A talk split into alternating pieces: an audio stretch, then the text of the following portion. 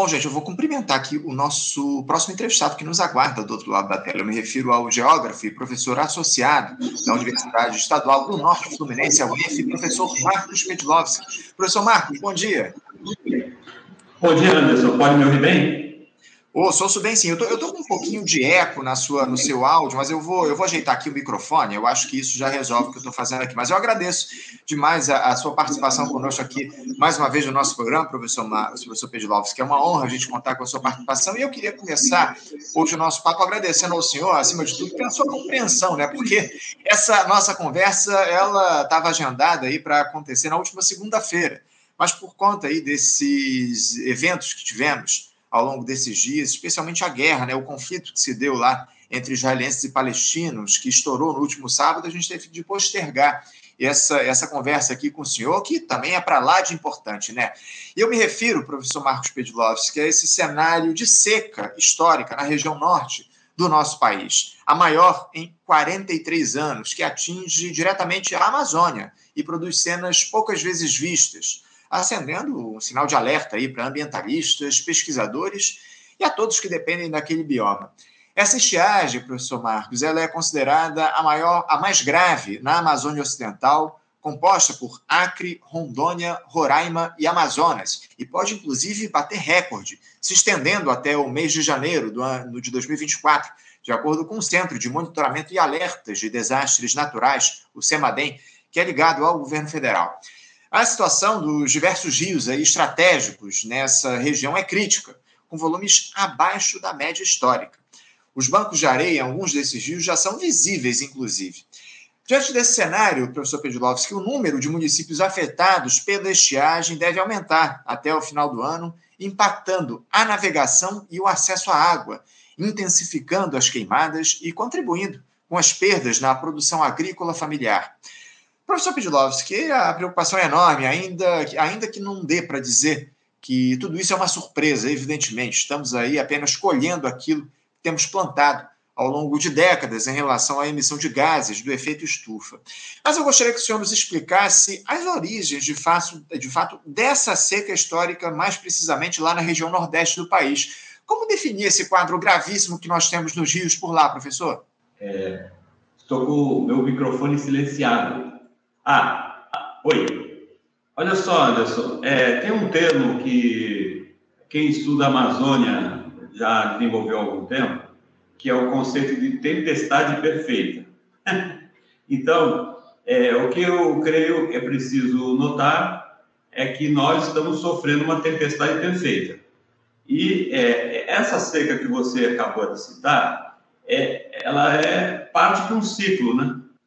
é, que ocorria normalmente a cada 100 anos. Só que na última década, nós temos tido períodos de seca. É, isso tem a ver com processo global, mudanças climáticas, é, que explica, por exemplo, hoje nós temos a atuação de um El Ninho, águas aquecidas no Pacífico, e a atuação dos ventos alívios, que, é, que acabam é, não facilitando a formação de chuvas sobre é, parte, do continente, parte norte do continente sul-americano. E você tem águas aquecidas no, no, ali na, na região do, do, Caribe. Esse é um problema que tem a ver com, com um movimento de transformação dos ritmos climáticos. Outra coisa é o que acontece no interior da Amazônia, que é desmatamento, degradação florestal e a construção de grandes hidrelétricas. É, então, é, por exemplo, se você pegar o caso de Santo Antônio em geral ou de Belo Monte, que estão hoje, em média, com vazões de 10% a 15%. Porque, é ao contrário de, de antigas, como Tucuruí e Balbina, ali é no espelho d'água. Ou seja, como está baixíssimo o nível, eles estão segurando cada vez mais água dentro dos reservatórios. E isso faz que não haja água para para depois de onde estão as hidrelétricas. Ok? E eu tenho que falar que nós estamos tendo um fenômeno generalizado na Amazônia, que já teve um, um incidente grave no estado do Amazonas, que é o desbarrancamento. Como está faltando água, a terra está começando a ceder, grandes bossorocas, e comunidades inteiras de ribeirinhos estão indo para dentro do que era o rio e vai voltar a ser o rio em breve. É, enquanto isso, a gente fica vendo o governo federal celebrando diminuição do desmatamento em 50%. É, sem falar que não, não, mudou em nada a degradação, ok? É, e eu já, já falamos sobre isso outras vezes. É, o problema na Amazônia hoje é que degradação florestal, representada por extração de madeira e incêndios florestais, emitem a mesma quantidade de carbono que o desmatamento. Olha só que problema grave. E só se fala de desmatamento.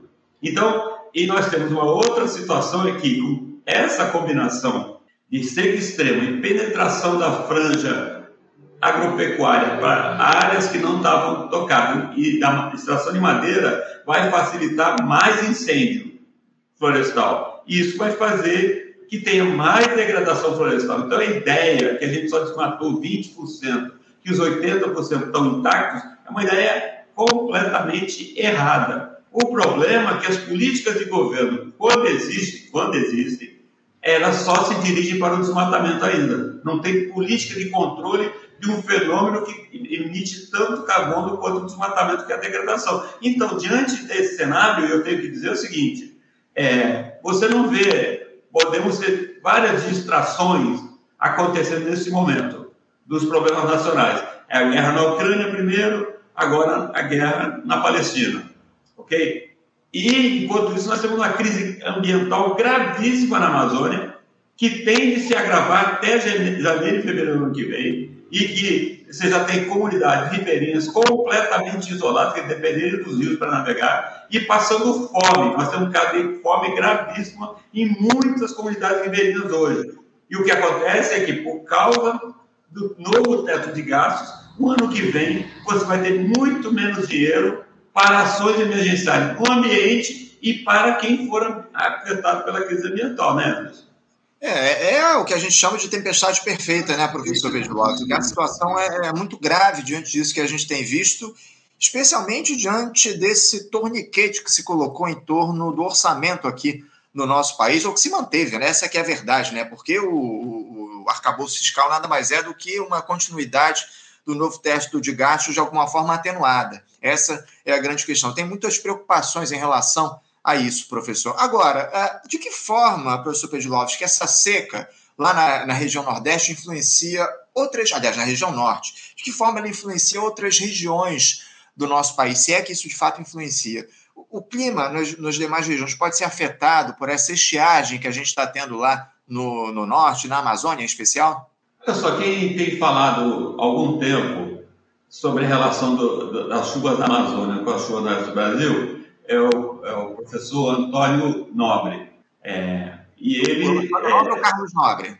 O irmão, Antônio. Ah, Antônio que aparece, é, o Antônio é, é, também um cientista do IPE, é, é, que você vai saber agora que é o Antônio, porque ele veio com o conceito de rios voadores, que é essa relação entre a formação de esses rios de chuva que saem da Amazônia para o centro-sul. É, é, o que nós temos com relacionado é que se está faltando chuva lá, não vai ter a mesma proporção de umidade sendo transportada para, para nós. Então, o que nós podemos antecipar, somado ao fato que você tem é, já o fenômeno do desmatamento do cerrado afetando os níveis, os níveis hídricos, por isso que a, tempestade perfeita é só na Amazônia, não. A tempestade perfeita é para o Brasil inteiro. Então, ou seja, nós publicamos um estudo esse ano mostrando que em 82 bacias do Cerrado, acho que a gente já conversou sobre isso aqui, há uma diminuição do, do espelho d'água. Aí você tem menos transporte de umidade, porque a Amazônia está num período de extrema seca.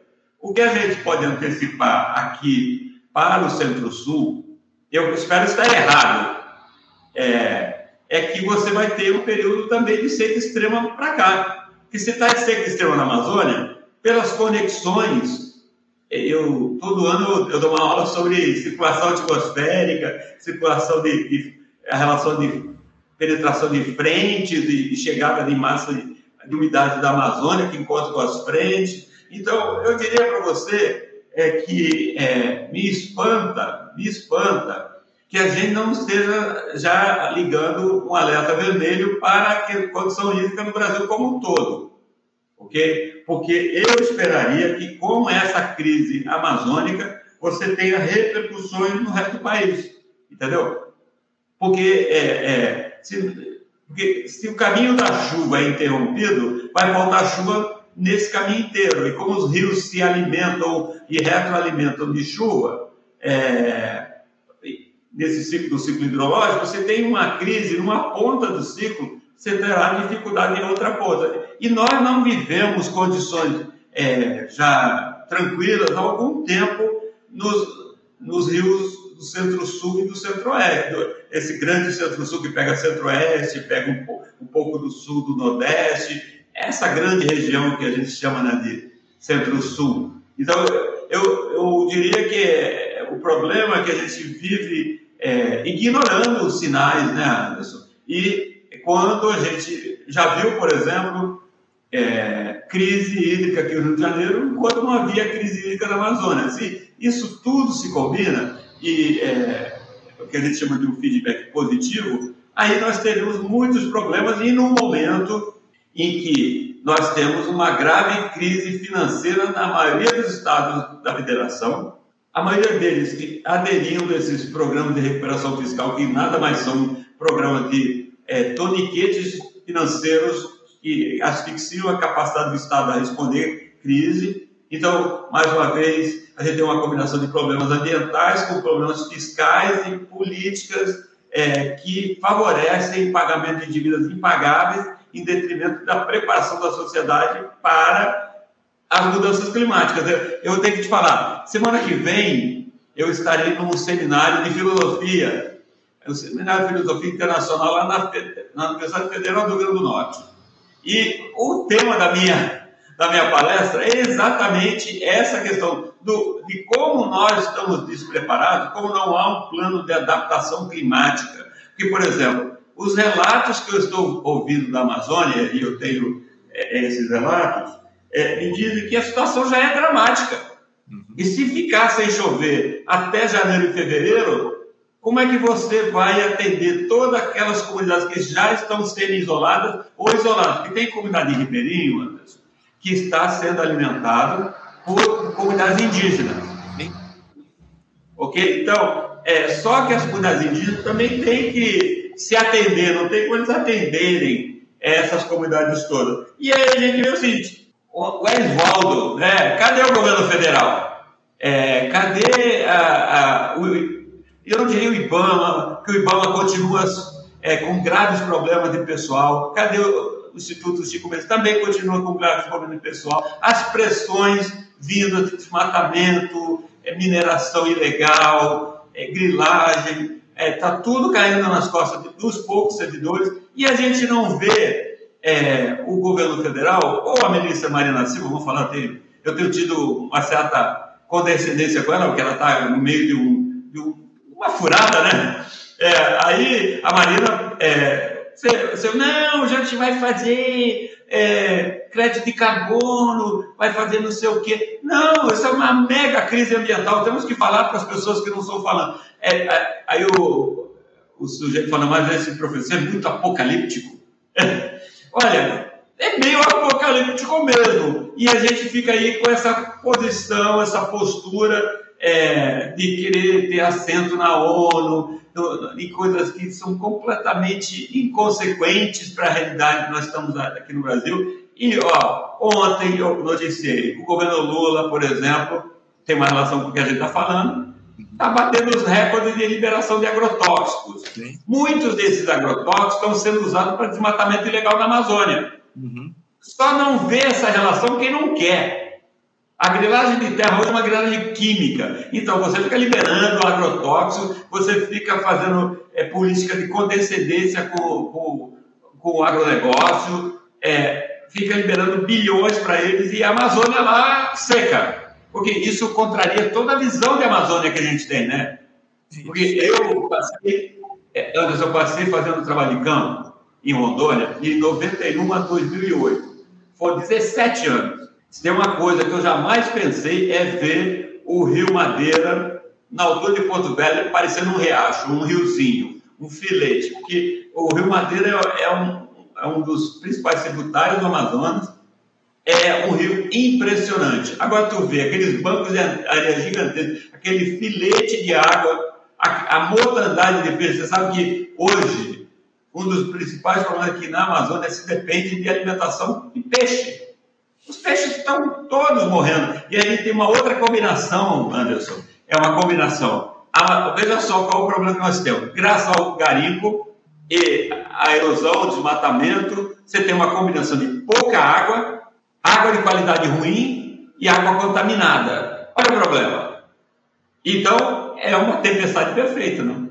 Não tenha dúvida, não tenha dúvida. É uma tempestade perfeita. A gente tem feito essa análise aqui ao longo dos últimos tempos no programa. Temos conversado com uma série de especialistas tratando dessa questão. O senhor trouxe um tema fundamental, né? Porque os povos indígenas sofrem demais com todo aquele esse cenário de seca que está colocado na, lá na, no, no bioma amazônico, enfim, para além, evidentemente, do que essa seca provoca para os demais eh, para as demais regiões do nosso país, os indígenas e, as comunidades ribeirinhas sofrem isso na pele, eles que dependem aí do curso desses rios aí para ter sua sobrevivência acima de tudo. É, agora, o, o, professor Pedlovski, é, parece que o, o, ciclo de chuvas, o senhor até tratou isso, vem tratando disso ao longo dos últimos tempos aqui no, no nosso programa, o ciclo de chuvas ele tem mudado radicalmente. Por aqui, no sul e no sudeste, a gente observa volumes absurdos, né, que têm produzido inúmeras tragédias. Especialmente, a gente tem observado nesses últimos tempos lá no Rio Grande do Sul e em Santa Catarina. Enquanto no, no norte e no nordeste, a estiagem ela se alonga. A tendência é que essa dinâmica se intensifique ao longo dos próximos anos, com mais chuvas por aqui na, na região norte, na região sul e sudeste, e menos na Amazônia, ou isso está mais relacionado especificamente ao fenômeno do El Ninho, que é um outro fator que oferece ou que faz aí influência nesse, nesse episódio aí que está colocado lá na região Nordeste. Como é que o senhor vê essa questão? A gente deve observar ao longo dos próximos anos uma estiagem maior no Norte e no Nordeste, um aumento de chuvas no Sul e no Sudeste, ou isso está relacionado mais ao El Ninho? Olha, a primeira questão, Anderson, é que que nós temos aí não é só El Ninho. É uma combinação de El Ninho e alterações de padrões climáticos das mudanças climáticas globais. Então, aí eles estão se retroalimentando. Quem está alimentando quem mais? Aí os cientistas climáticos, aqueles verdadeiros cientistas climáticos, não é negacionista que vem falar que é cientista climático, estão produzindo modelos que são meio assustadores, né? É, porque o que a gente observa no sul do Brasil não está apenas, apenas no sul do Brasil, isso foi observado na Europa, estava sendo observado em partes da África, na Ásia. Então, é, sempre se disse é, que haveria uma combinação de muita água e pouca água, ok? Então, vai ter lugar que vai chover muito e, às vezes, ali do lado vai chover nada. É, porque é, o sistema de circulação climática ele é, é muito não linear, né? Você não pode falar exatamente a gente pode, por isso que às vezes se erra nos modelos climáticos. Mas eu quero dizer que os modelos climáticos têm errado não pelo tom apocalíptico, é porque eles tinham assim, o cenário como está, melhor cenário, pior cenário. Todos os cenários é, parecem agora otimistas. Até o cenário pessimista se mostra otimista, ou seja, pode ser muito pior e os modelos estão sendo ajustados, né? Então, para responder de forma curta a sua questão, é muito provável que a gente tenha, por causa dos padrões que são criados com o El Niño, ele está aparecendo cada vez mais frequentemente, com maior intensidade. Se o padrão do El Niño é menos chuva no norte e mais chuva no sul, e ele vai aparecer com mais intensidade, é, nós temos que esperar que o que nós estamos vendo vá se repetir de forma mais forte ainda. E aí entra um outro problema. Por exemplo, tem uma cidade lá, acho que foi Rio Grande do Sul, Mussum, foi completamente devastada. A chuva veio e levou tudo. O problema é que Mussum, dois anos antes, acho que foi 2021, foi a capital nacional de desmatamento da Mata Atlântica. Ou, ou seja, acabou com os topos de morro, graças ao, ao, ao Código Florestal do Aldo Aldo Rebelo, nosso novo extrema-direita, que botou lá que podia desmatar até topo de morro e tal. É, agora nós temos efeito em Mussum, acabou a cidade. outras cidades vão desaparecer, porque continuam desmatando o que resta em Mata Atlântica. Então, é, o que falta, não falta ciência. A ciência, é, nós temos cientistas, eu falei do, do, Antônio, tem o Carlos, tem o Paulo Atacho, tem é, uma série de outros bons pesquisadores brasileiros que estão entre os principais do mundo nos estudos climáticos, é, avisando. O problema é que quando chega é, na, nessa política que nós temos, que é a política partidária rasteira, aí a gente fica ignorando esses sinais. Então, eu diria, meu temor é que o que nós vimos é, em Friburgo, em Petrópolis, é, não faz muito tempo, ou lá em São Sebastião, é que a gente pode ter um período de muita seca que venha seguido por chuvas completamente avassaladoras. E, é, enquanto isso, lá na Amazônia o pau vai estar tocando, né? Porque vão continuar te matando. Você, só no início desse ano, foi quase 500 mil hectares de cerrado, se não me engano, foram desmatados.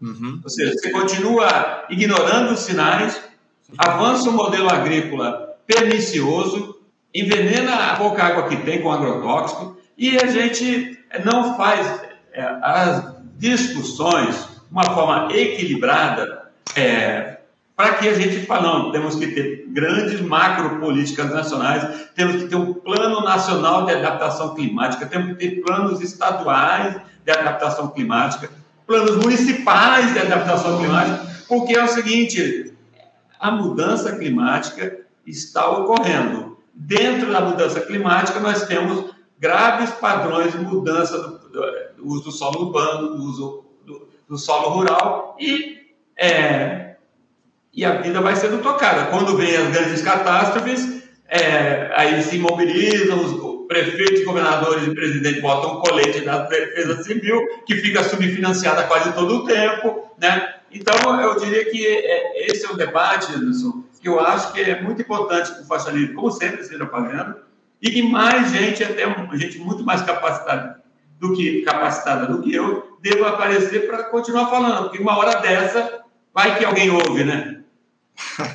Há muita gente boa, professor, como o senhor colocou, há muita gente boa discutindo essa questão. Muitos especialistas do Brasil deve ter os maiores pesquisadores aí que tratam desse, desse tema climático. Enfim, a gente tem feito esse diálogo aqui ao longo dos últimos, dos últimos tempos, mas infelizmente a, a gente não observa ações mais efetivas dos diferentes governos, como o senhor trouxe aqui para a gente. Né? Essa, essa preocupação ela cresce à medida em que a gente observa os episódios que têm acontecido, especialmente essas tragédias que a gente viu lá no sul do país, no Rio Grande do Sul, agora em Santa Catarina, essa estiagem lá no norte, os avisos todos estão dados, professor Pedlovski. O que falta agora é vontade política para se tocar à frente medidas que deem conta do drama climático que afeta não só o Brasil, mas o mundo inteiro. Né? A gente tem tratado dessas questões aqui, observando também uh, uh, episódios de, de chuvas intensas em outras regiões, em outros países, esses, é, essas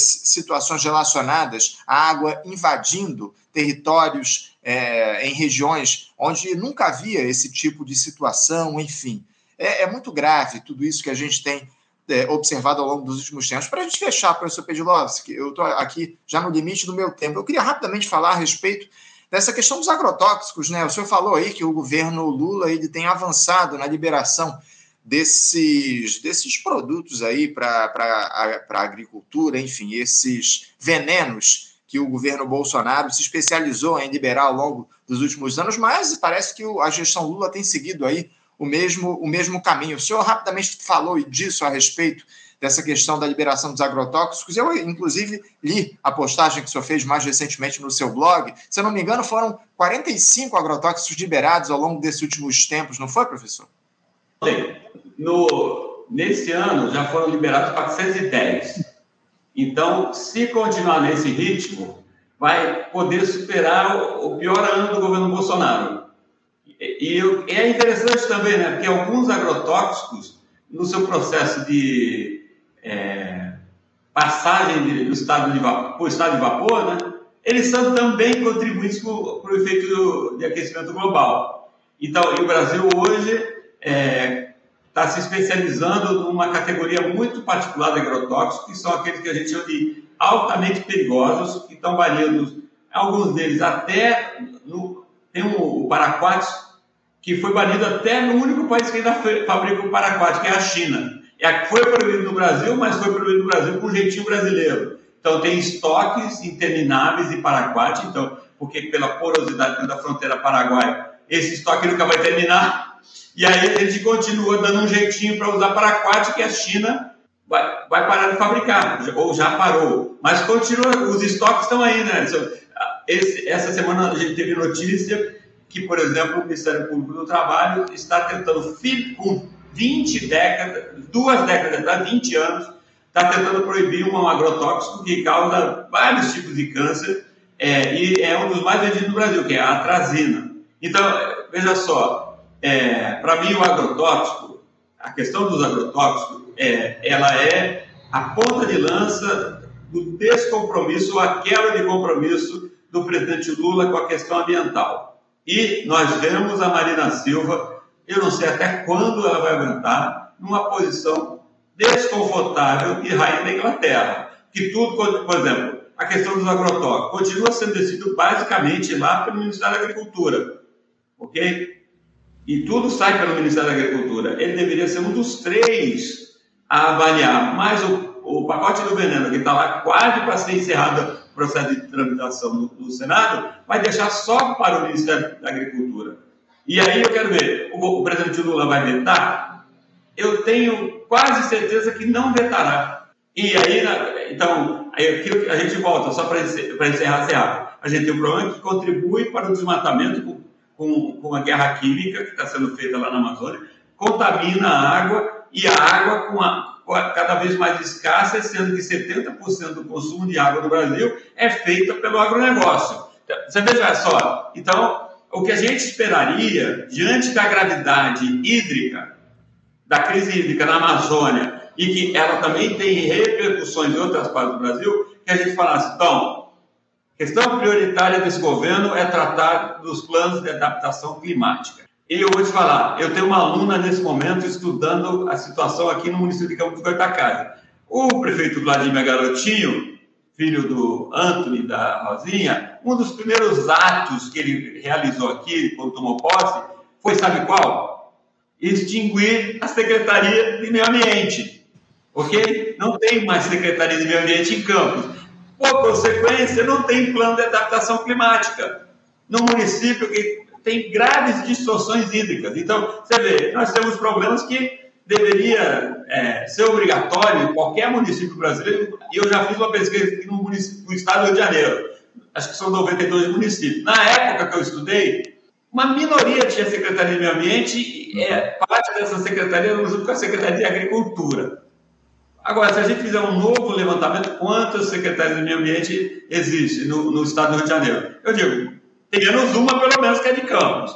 E aí, essa discussão de agrotóxicos, de desmatamento, de crise hídrica, não tem as pessoas habilitadas dentro do, das esferas básicas do governo, que são os municípios, para fazer nada.